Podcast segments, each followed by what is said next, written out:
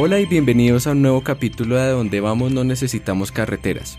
Bueno, en el anterior capítulo nosotros hablamos un poco de las películas presidenciales y hoy quisimos volver al formato que teníamos cuando hablamos de virus tropical, entonces hoy escogimos la película Isla de Perros de Wes Anderson que ahorita en este momento está en cartelera.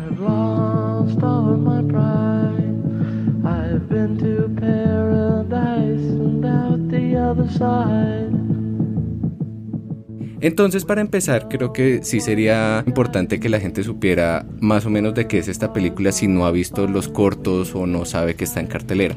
Bueno, Inugashima, así se supone que se debe decir la película en japonés. Como lo dice Sebastián, es una película de Wes Anderson. Más o menos la trama, sin tratar de arruinarles la historia o ser spoilers, pero evitaré decir spoilers porque odio los anglicismos, es la historia de unos perros en un futuro cercano en Japón, en una ciudad llamada Megasaki, y hay una, mm, un exceso de, perros en la ciudad y al parecer estos perros tienen consigo una suerte de gripa, de gripa canina, y esta gripa al parecer llega a, los humanos.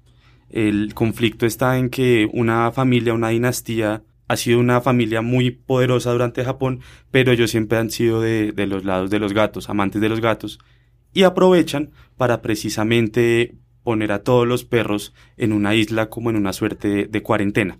Palabras más, palabras menos, de eso a esa película. Ok, para la gente que le decimos Wes Anderson y no conoce muy bien de quién estamos hablando, Wes Anderson es un director americano que es un, también es un filósofo que se graduó en Texas y es un director que tiene varias películas con una firma yo creo que bastante identificable. Entre sus películas está Fantastic Mr. Fox, que es una película similar a Isla de Perros, que es del 2009, El Gran Hotel Budapest en el 2014 y ¿qué podemos decir un poco de este director para la gente que no lo conoce muy bien? Bueno, tiene un estilo y una personalidad un poco dandy, en eso lo encasillan, pero con respecto a su estética es muy marcada por la simetría de sus planos y el color. Siempre se esfuerza mucho en manejar una paleta de color clara, sin salirse de ella, cosa que ocurrió distinto en Isla de Perros, pero no diré más por ahora. Le gusta mucho como entrar en situaciones de personajes reales a las que le pasan cosas surreales.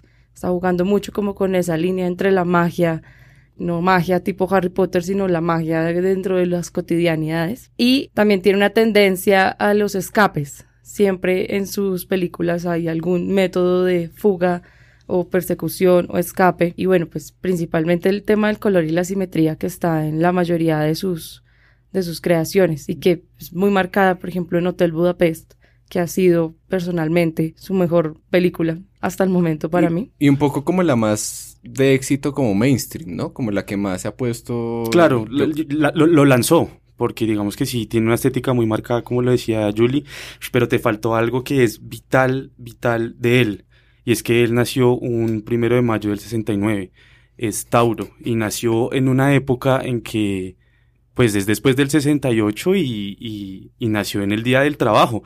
Entonces yo creo que, mm, ajeno a que nos guste o no nos guste Wes Anderson, uno no puede dudar de, del trabajo que tiene y la rigurosidad que tiene, y mucho más en esta técnica como es el stop motion.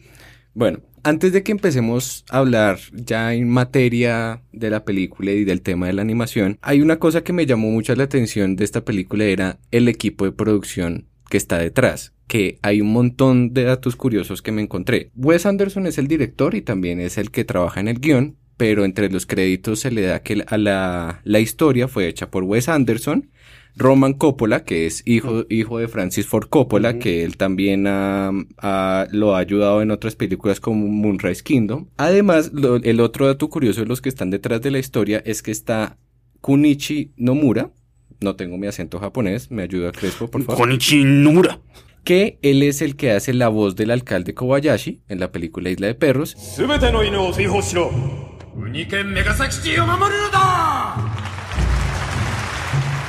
Y es también el que se encarga de el casting en la película, es codirector del casting. Eso digamos que es importante para cuando ahorita entremos a hablar en materia de la película y de lo que hay en la película.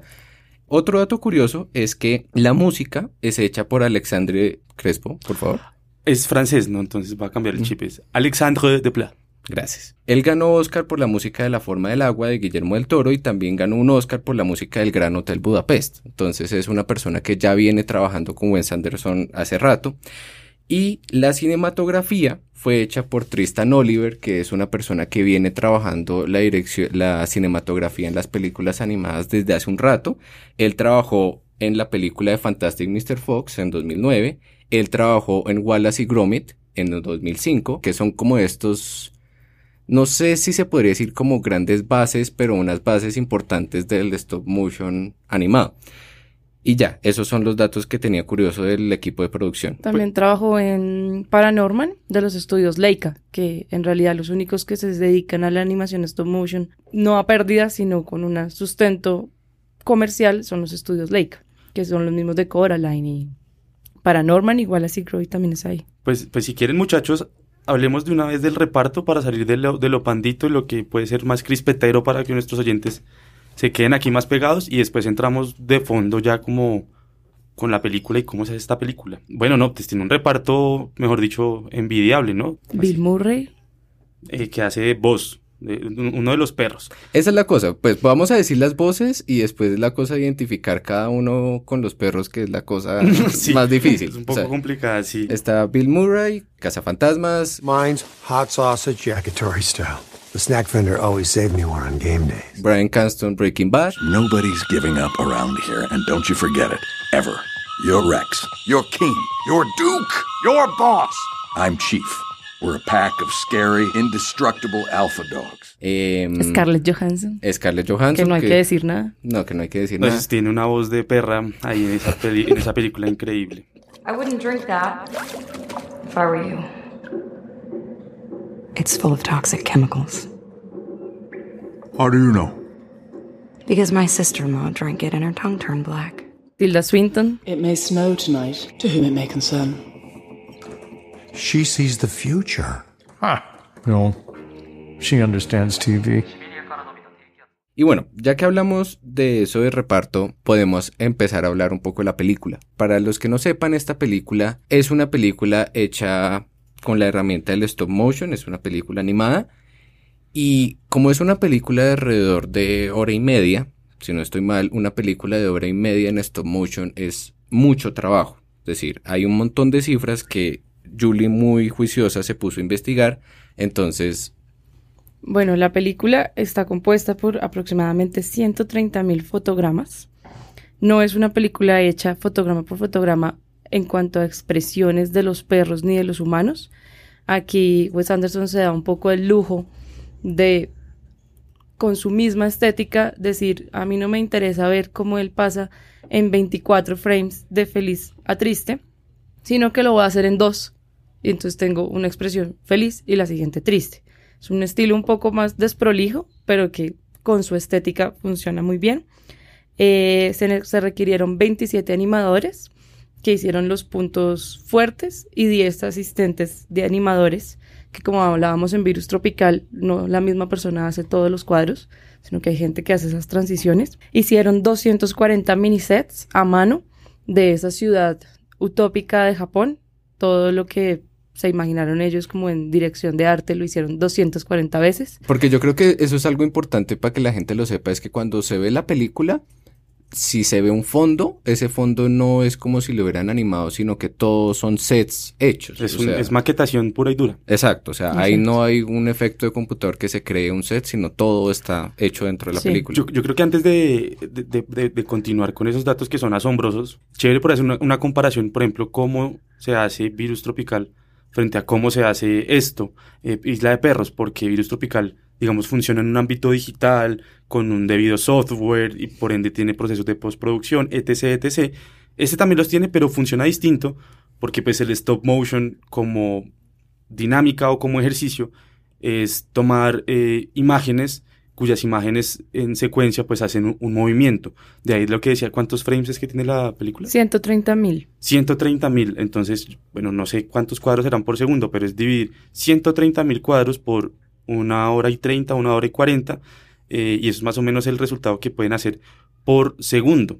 Eh, es, es, es, es es, es muchísimo trabajo, en verdad. Es Sí, una cosa el- vastísima. El, el cinematógrafo de la película Tristan Oliver, él dice que en año y medio, para producir una película de alrededor de 90 minutos, pues las cifras varían mucho. Pero entonces lo que él dice es que en una semana puede que hagan minuto y medio, pero puede que la siguiente semana hagan un cuarto de eso. O sea que las cifras sí varían mucho dependiendo del trabajo que tenía como cada uno. Por ejemplo, una toma, como las tomas en las que aparece el alcalde Kobayashi con el público y toda la cosa, esas tomas podían tomar seis meses de trabajo. O sea, un poco como para que la gente sepa cuáles son las dimensiones de ese trabajo, que es un trabajo muy artesano. No, y, y, y, también identificar, por ejemplo, mm, o sea, hacer un ejercicio, un trabajo de animación eh, con respecto versus al, al live action o los actores de carne y hueso.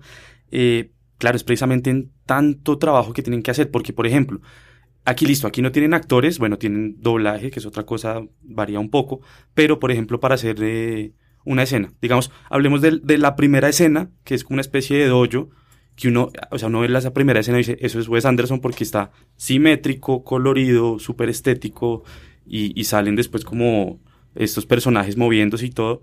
Nomás, por ejemplo, quedémonos en esa escena, ¿sí?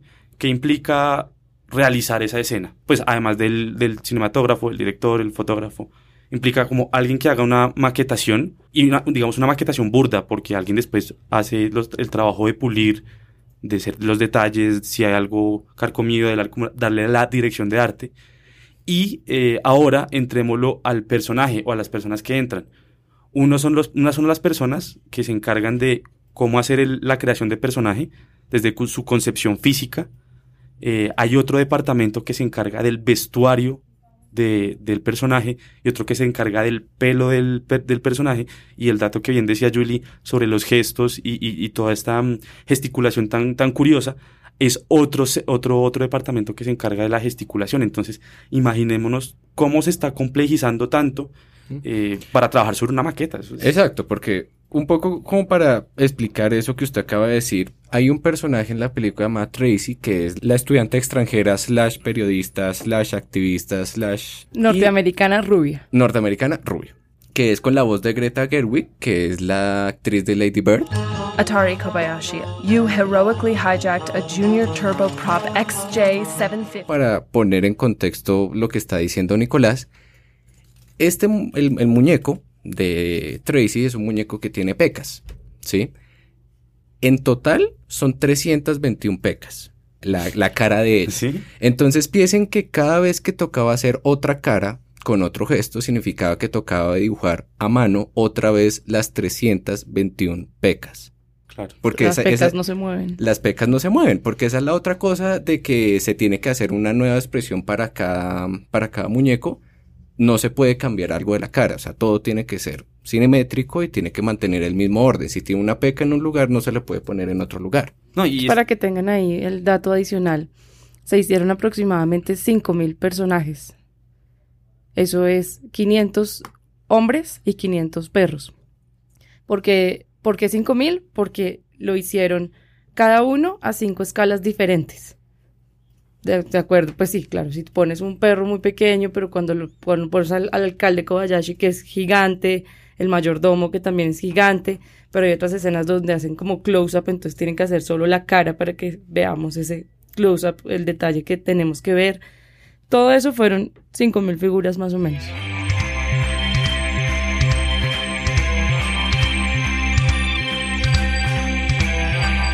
Sí, es decir, en últimas creo que acá de lo que venimos hablando es que en este tipo de películas hay un trabajo. Ahí queda un poco la cuestión que era un poco del tema que yo quería introducir ahora y es que nosotros hablamos acá de estas cifras, hablamos de cuánto tiempo tomó. Si uno se pone a investigar lo que hay detrás del trabajo de la isla de perros, pues va a ser un trabajo admirable sí o sí. Pero ahora, la persona que no es tan ñoña como nosotros, la persona que no conoce este trabajo de la animación, sino que es la gran mayoría de las personas que van a ver Isla de Perros, pero no, no tiene como todo este bagaje de cómo es que se hace, de trabajo que hay detrás, sino que va a haber una película animada. Y, está bien que no la tenga, porque eso es lo que, la parte trasera de la, de, la, de la película y lo importante es pues el resultado. O sea, está bien no saberlo, pues porque somos los pocos niños que nos interesa eso, pero chévere que si una vez investiguen y se den cuenta, claro, hay, un, hay una labor enorme, sí. Eh, pero, pero bueno, yo creo que también un acierto, dejando un poquito de, los datos de producción, o a menos si tengan otro, pues otro diferente a que, por ejemplo, digamos, la, esta es la segunda animación de Wes Anderson, el fantástico señor Fox. Trabajó con el mismo equipo de producción, es Indian Paintbrush, eh, y con la misma productora que tiene Wes Anderson, que se llama American Empirical Movies. Entonces, si se hacen el ejercicio de pronto de ver Isla de Perros y recordar o ver eh, Fox, pues encontrarán parecidos, parecidos estéticos. Ahí tienen unas diferencias grandes. Pero, pero bueno, ajeno ya como a, a, como, a como la elaboración, también es interesante que, pues bueno, la, la, la historia es, es, es, muy, es, muy, entretenida, es muy conmovida. Yo creo que me parece muy chévere. Yo soy un poco más de blancos y de negros y me, esto es un acierto que tiene esa película y es que él no teme en, en, en, tener postura sobre, sobre, en este caso, algo tan, tan banal o doméstico, si decir como si me gustan más los perros o los gatos, ¿no? O sea, yo siempre he pensado que hay gente que le gusta o el té de durazno o el té de limón, le gustan más los números pares o los números impares, eh, pero pues hay esas tibiezas, yo no comulgo con eso. Y es curioso porque es del mismo título, eh, lo pone así, o sea, porque lo más común sería poner como Dog Island o qué sé yo, pero pone Isle of Dogs, lo que es como algo muy, que suena parecido a I Love Dogs. Sí, eso es verdad. Es, es, es, es, curioso, entonces desde ahí tiene una postura bien interesante y es chévere porque pues eh, yo me acuerdo que cuando fuimos a, ver la película con Julie yo le dije, no, ella es amante de los gatos y yo como, no, ya, vas a ver esta película porque esto es pro, perros. sí, porque la postura sí es muy clara, es decir, eh, acá hacemos una advertencia que puede que en esta parte nos metamos un poco más en materia de la película, entonces eh, creo que sí vale la pena hacer una advertencia de algún spoiler que se nos pueda ir de aquí en adelante, entonces si no han visto la película hasta ahora les recomendamos ir a verla y acá pueden seguir retomando el podcast.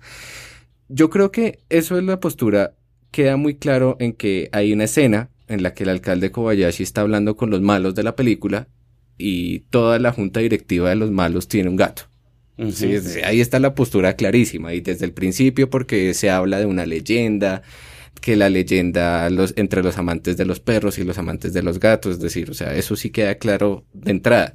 Y ahí yo creo que sí sería importante que habláramos de un tema y, y es el tema de que esta película esté con la cultura japonesa y que esta película se centre en la cultura japonesa, pero de qué manera lo hace. Yo pues traté de leerme un montón de, reseñas sobre la película y habían como dos posturas muy claras. Una postura decía que esta película era un tributo a una cultura japonesa, un tributo hecho de manera respetuosa, un, un, tributo que traía ciertas tradiciones japonesas a una cultura mainstream y lo hacía de una manera, pues bien. Y otra posición que decía más bien que esta película lo hacía cayendo en todos los clichés que existían en cuanto a la cultura japonesa, que un personaje se llamara Tari, que otro personaje se llama Yoko Ono, que tenemos que mostrar una escena en la que hay unos sumos peleando porque sí, otra escena en la que se come sushi. Entonces yo sí quería que habláramos un poco de eso, de, de el trabajo que él hace al acercarse a la cultura japonesa. Pues es un problema y que hay unos estudiosos antropólogos o algo así le llaman apropiación cultural. Eh, ahí eso es un claro punto de crítica a favor o en contra de lo que esta película puede generar y es precisamente lo que acabas de mencionar, Sebastián, apropiación cultural. ¿Por qué? Es curioso porque la película es una coproducción entre Estados Unidos y Alemania. ¿Sí? Claro, eh, hay actores japoneses, pero a la larga son actores de doblaje, pueden hacer una incidencia, un estudio de, de, campo, qué sé yo, pero pues... pero dentro de los que hacen la historia hay un japonés. Claro, sí. Pues es amigo de Wes Anderson y él se sintió un poco perdido y recurre a él a decirle, oiga, ¿qué me falta para que esto se vea más japonés de lo que está? Pero, digamos, eh, la apropiación cultural, de pronto si hay, algún oyente que tenga más ducho ese tema, lo que yo pude aprender duramente en Wikipedia, es, eh, la apropiación cultural es cuando una persona eh, que no habita en ese entorno, en efecto, hace una apropiación de culturas y, arraigos que no son, no son propios de este individuo. Es como si, por ejemplo, nosotros colombianos, nosotros tres colombianos hiciéramos una película sobre el tango y Maradona y la carne, ¿sí? No podemos entender y todo, pero sigue siendo una mirada ajena, externa de ese contexto. Esto está a, entero, a entera discusión, pero sí es uno de los puntos que precisamente es interesante ver cómo ocurre, porque claro, aquí hay, uno puede pensarlo y de pronto lo que uno, lo que uno ve como, claro, hay una completa admiración a la cultura japonesa. O sea, ¿por qué escoger Japón? Yo, yo, no tengo otro referente a que cuando él terminó Fantástico Señor Zorro, dijo, yo voy a hacer una película de perros y esto va a tener algo como de Kurosawa y cosas así, ¿sí? Digamos que yo no he encontrado el, un, un porqué verdadero, quizás no importe, de por, qué, de, por qué Japón. Pero sí es cierto que durante toda la ambientación de la película, por ejemplo, eh, la musicalización que hace Alexandro, eh, este man de los, de los mm, tambores taiko, si, si es que se llaman así, es increíble, es muy bonita. Lo mismo la, la escena del teatro kabuki, el, el wasabi envenenado, el, el haiku que hace Atari. Hay cosas, unos referentes muy, muy, muy, muy, muy marcados. Y eso está bien, pero mire, es curioso porque, por ejemplo, dentro del ejercicio de la apropiación cultural que nosotros hicimos partiendo de este podcast es que hablamos del reparto eurocentrista o americanista. O sea, nosotros no hablamos de los japoneses porque no nos llega, no nos conocemos, etc., etc. Entonces, por ejemplo, es curioso ver cómo desde ese mismo punto eh, esa película pues puede, puede dar críticas. O sea, la película es muy buena y todo, pero uno como japonés, ¿qué tanto puede decir está acertado o está bien o, o si sobra? No sé. Pues es que ahorita que usted habla de lo de la apropiación cultural, yo había tenido esa discusión antes de, de venir al podcast y yo, en cambio, yo no estoy de acuerdo con que esta película haga un trabajo de apropiación cultural, porque es que, igual, yo no soy un entendido en el tema, yo creo que soy igual de entendido usted. Sí. Pero lo que yo tengo entendido sobre la apropiación cultural es que no es la cuestión de aproximarse a una cultura desde un ojo externo, sino cuando yo uso esa cultura externa para beneficiarme o para eh, sacar provecho de alguna manera. Pero sabe Sebastián que yo sí estoy en desacuerdo con usted, yo sí considero que la película sí tiene un ejercicio de apropiación cultural, en tanto que ajeno a que sea negativa o positiva esa, esa explotación, sí tiene una mirada colonizadora. Yo voy a poner un ejemplo, eh, eh, por ejemplo, no, yo, mm, perdón, yo voy a poner un ejemplo de otra película donde nos llega a nosotros como colombianos. El señor y la señora Smith, cuando Angelina Jolie y Brad Pitt se conocen en Bogotá. Y se conocen en un bar de Bogotá y empiezan a bailar salsa y hace un calor el hijo de madre y, y después hay un tiroteo, narcotráfico, todo eso. La gente, la gente que ve el señor y la señora Smith, ajeno de India, de Japón, lo que sea, dice, ah, no, entretenido. No, sí, Colombia es así. Colombia es caliente y narcotráfico y cocaína. Claro, el, ejercicio que hizo señor y señor Smith es mucho más grotesco, más superficial, pero, pero a eso voy, ¿sí me entiende? Uno de pronto como japonés, cómo poder apreciar el haiku que hace este pelado Atari en la película y, sentir lo que en verdad fue como una, una buena honra de la cultura o, es como solamente no quieres explotar, o sea, simplemente lo dejo en duda, pero yo sí creo que es un ejercicio de apropiación cultural. Bueno, la película fue tildada de racista, o sea, todo el mundo empezó a alabar a Wes Anderson el mejor, mejor dicho, las flores. Y de repente un crítico japonés dijo, porque nadie se está dando cuenta del racismo implícito que viene en esta película. Y yo creo que eh, me puse a pensar también, hablé con alguien más antes de venir, qué era lo que podía darle ese tinte racista si yo fuera japonesa. Primero, la, la no traducción.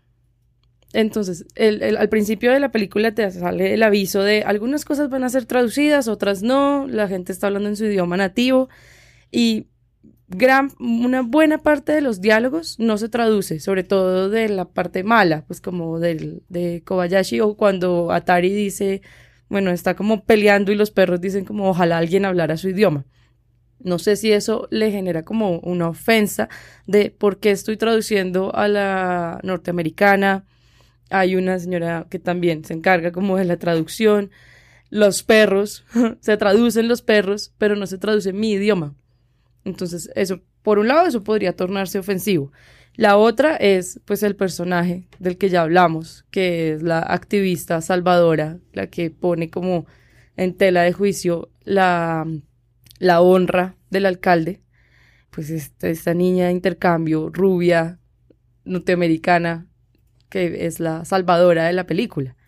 O sea, está toda la historia de los perros, pero igual está esta figura que preciso tenía que ser como esa figura un poco lo que decía Nicolás de la colonización. Pues es como nosotros, sociedad superior, los salvamos a ustedes de la corrupción. Por favor, alerta de spoiler. En una, al, final de la película puede que ella aparezca como la heroína, pero finalmente es picha en el botón ¿Y quién es el que salva la película final? El hacker japonés. Yo, sí estoy de acuerdo en que, en que la chica no es la heroína, es como un Sancho Panza, es una, es una secundona y eso también es un, es un patrón que tienen las películas de Wes Anderson, que las mujeres o el rol femenino es importante, es curioso, tiene un toque mm, que no puede identificar fácilmente, pero no son las, las protagonistas. Es como en los Royal Tenenbaum, no sé si se acuerdan, la, la, la rubiecita también tiene una personalidad curiosísima pero ella no es, ella no es el, eje de la historia, sino como el, el, aceite que ayuda al, al, al, rodamiento de la película. Exacto, o sea, yo creo que en eso sí estoy de acuerdo y es que creo que lo, lo, el primer punto que dijiste, lo del lenguaje,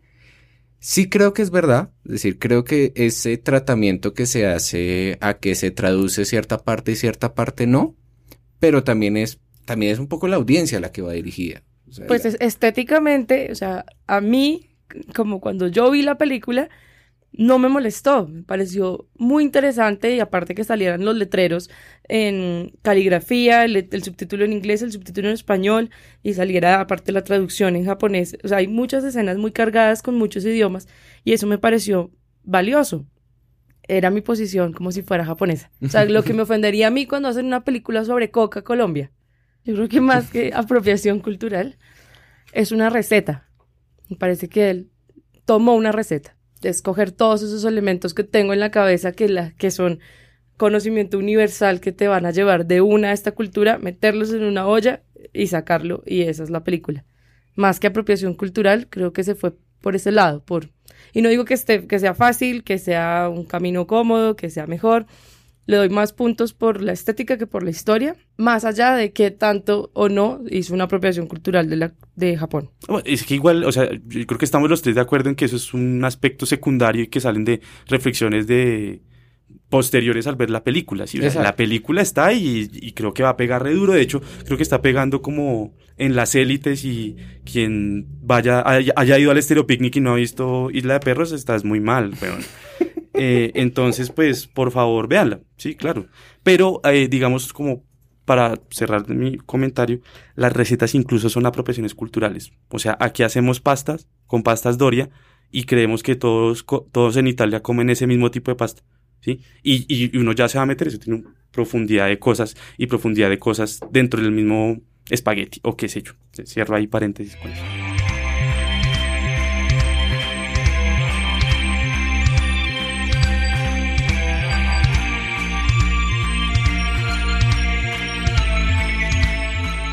Bueno, sí, yo creo que ese era... Eh, creo que es importante lo que usted dice que al final eso es una discusión que sale ya echándole de cabeza a la película. Sí, cultoide, la verdad. Cultoide, sí, es un tema de conversación que solo iba a aparecer en este podcast y en la gente que le echó cabeza a la película, pero podemos, pues ya venimos hablando bastante de stop motion, pero quería que nos detuviéramos al final para hablar de qué es eso del stop motion en el cine, que eso ha cambiado mucho. Stop motion durante gran parte del cine fue usado como una herramienta, es decir, las primeras películas de los monstruos gigantes como King Kong, como Godzilla, incluso en películas eh, como Star Wars, las 4, las 5 y las 6, el stop motion era una herramienta usada cuando se quería animar estos monstruos gigantes en distintas escalas y era que uno a veces podía notar ese movimiento que parecía un poco robótico en el cine, que era este trabajo hecho con plastilina y bueno, no solo se volvió una herramienta para ser usadas en películas que no eran animadas, sino que eventualmente se volvió un género por sí solo, un género de películas animadas, un subgénero se podría decir, que dentro de eso pues hay un montón de ejemplos y un montón de referentes como Wallace y Gromit, como El extraño mundo de Jack. Lo que ha avanzado un poco con la tecnología del stop motion es que cada vez el movimiento de los muñecos es más fluido, pero el trabajo artesano del stop motion es algo que sí se mantiene desde siempre, es decir, las horas de trabajo, que si el muñeco tiene unas pecas hay que dibujar cada una de las pecas, que si tiene pelos pues hay que meter cada uno de los pelos en la cabeza. Eso se me hace importante, es decir, porque la tecnología avanza, pero este trabajo artesano, sin importar cómo avance la tecnología, se sigue manteniendo. Aunque hay una cosa que ha ido bajándole la artesanía, que por ejemplo sí ha usado los estudios Laika y es la impresión 3D, que ahora diseñas el prototipo feliz, triste, enojado y lo imprimes.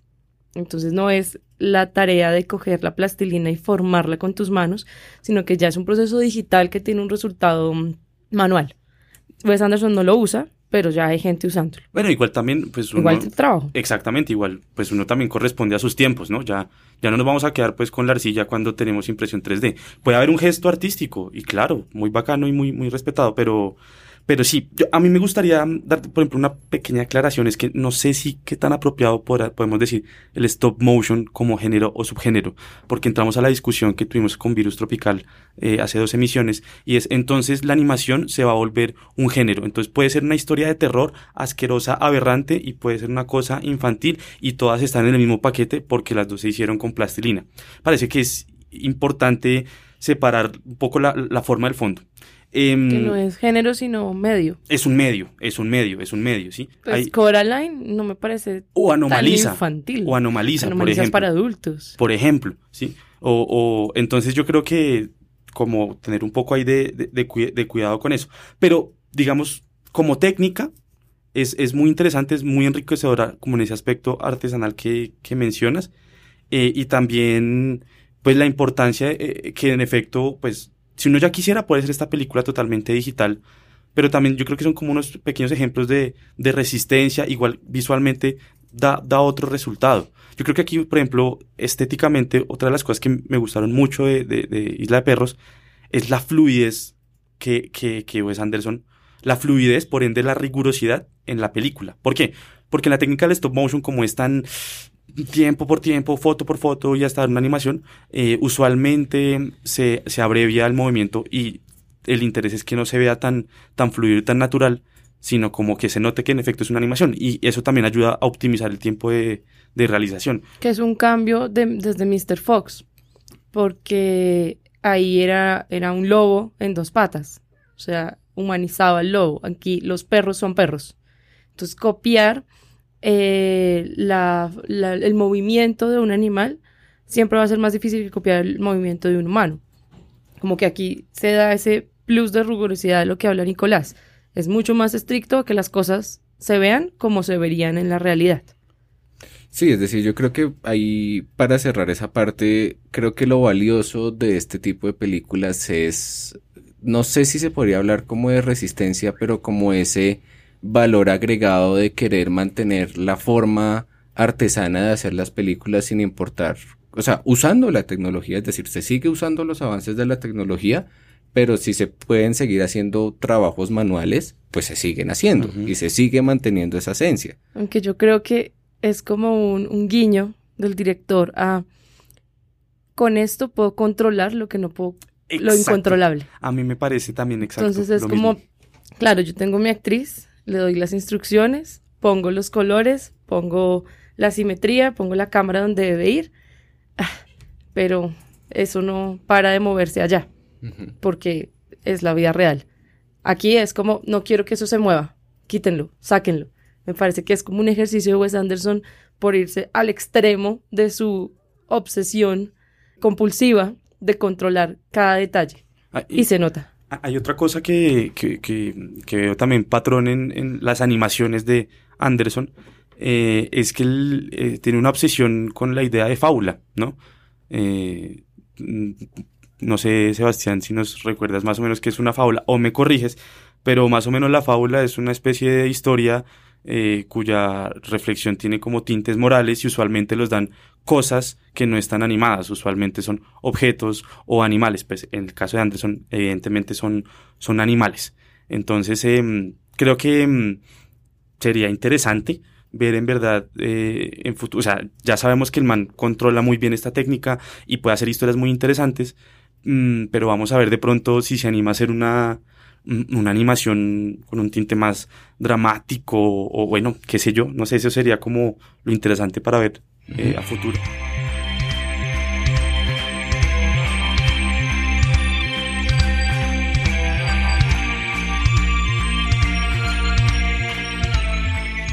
Y ahorita que dijiste eso, el tema del, poder controlar lo incontrolable, eso me sirve para ya al final yo quería hacer dos recomendaciones de casos colombianos que me encontré de stop motion.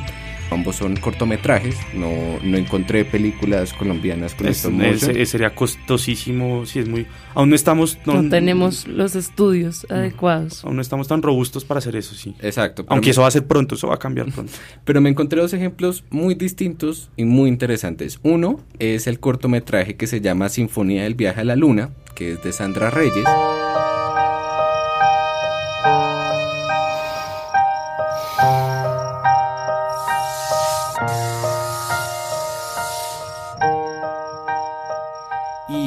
Dura 13 minutos y hay muchas cosas interesantes. Em, la, trama es que Nicolás se le muere la abuela y le dicen que su abuela está en la luna, que lo está viendo desde la luna. Entonces es, él trata como de ver cómo puede hacer para llegar a la luna para volver a estar con la abuela. Y lo que pasa es que la directora em, cuenta que eso es una anécdota que le pasó a ella de niña, que cuando ella se le murió la abuela, eh, era luna llena, ella estaba en Chía y ella iba a cerrar la cortina, pero la hermana le dijo que no la cerraba porque la abuela la estaba viendo. Y entonces esa historia ella la marcó y dijo, bueno, voy a hacer una película sobre esto, pero no tengo los recursos para hacer un set sobre la luna, como para hacer algo como un viaje al espacio, pero lo puedo hacer en animación. Y en animación sí puedo controlar eso incontrolable que era lo que tú decías.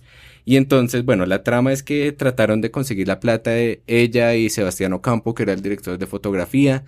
Les costó mucho, aplicaron un montón de convocatorias, finalmente consiguieron un apoyo de la de FDC y consiguieron ese apoyo para poder lograr el cortometraje que finalmente solo dura 13 minutos. Y hay un documental, pues no, no sé si documental, pero una serie en YouTube que dura como tres veces lo que dura la película ah, contando el detrás de escena y es como súper interesante porque no son estos estudios mega desarrollados como los de Wes Anderson, sino era Hechizo. casi como un garaje de una casa, una sala en la que tenían que dibujar todo, uno ve los computadores y los computadores no son estos computadores de animación 3D. claro, como, los ásperos. Exacto, claro, entonces hay que hacerlo. Eso se me hacía muy interesante y el otro caso que quería mencionar, ah bueno, la Sinfonía del Viaje a la Luna es del 2014 y otro caso es un cortometraje que se llama Zipacón, que es del 2015, que es de María Paulina Ponce de León, que los que no la conocen la deberían conocer porque es una directora que lleva trabajando animación en Colombia desde hace más de 30 años y sus dibujos de animación son muy interesantes porque ella dibuja en un papel y los recorta de una manera a propósito, pues no sé, no quiero que parezca ofensivo, pero chambona. Como, tosca. Tosca, esa es la palabra, como que ella corta los dibujos de una manera tosca para que parezcan de esa manera. Y la película de Zipacón son todos muñecos en cartón, pero lo que ella graba en bosques de niebla en los Andes colombianos. Ella lleva los muñecos a los bosques y ahí es donde ella graba lo de sets de en stop motion. Eso significa que ella estuvo cuatro meses de grabación. Entonces tome la foto, mueva, tome la foto, mueva, tome la foto, mueva, pero no en estos sets controlados, donde tenía absolutamente todo controlado, sino afuera. Entonces se combinan ambas cosas, que no son los actores de carne y hueso, que entonces eh, se está moviendo eso allá al fondo, pero tampoco es este set controlado y hecho a mano, sino está... Deja un poco, sí, está como en el límite, a ver qué... Está en el límite. De, eh, hay una, yo tengo dos referentes, son un poco más frugales, no son tan cinematográficos. El primero es un ejercicio en stop motion, de un video, hay mucha gente que le debe gustar ese grupito que se llama Super Litio, eh, se llama Te Lastimé. Es un, es un, ejercicio bien interesante de cómo apropian, eh, es un videoclip y cómo apropian el stop motion. Esto es con, a partir de fotografías en las fotografías. O sea, vemos una sesión de fotografías moviéndose dentro del stop motion. Véanlo, te lastimé super litio. Em, estoy, estoy hablando de la imagen, no del sonido, porque esas musiquitas no me gustan. Y hay otro que es, em, esto sí es para los que somos un poquito más, más viejos o, hemos visto mucha televisión colombiana hace mucho tiempo. Eh, un programa, a mucho antes que existiera Club 10 o ya que El Despertador, por finales de los 90, había un programa que se llamaba La Brújula Mágica, que era un programazo, era muy chévere.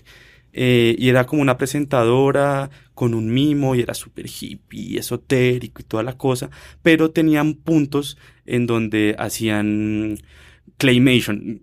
Claymation es la variación del stop motion, que es el stop motion con plastilina, es una manera más elegante de decirlo así. Y tenían escenitas eh, hechas con plastilina divinas. Hay unos capítulos eh, en YouTube, véanlos por favor, La Brújula Mágica yo, pues Alebrijes, que está en proceso de, de, construcción, están como en un crowdfunding también. Pero sí encontré un largometraje latinoamericano mm, que se llama Selkirk, el verdadero Robinson Crusoe. Y es una película de piratas. Es para niños, es infantil, pero es una película muy bonita, muy bien hecha, con un stop motion muy prolijo y es de Uruguay. Bueno, a todos ustedes muchas gracias por volver a escuchar otro capítulo de Donde Vamos No Necesitamos Carreteras. Muchas gracias a Julie Fajardo y a Nicolás Torres. Vayan a ver Isla de Perros. Vayan a ver cartelera. mucho cine. Poco Netflix.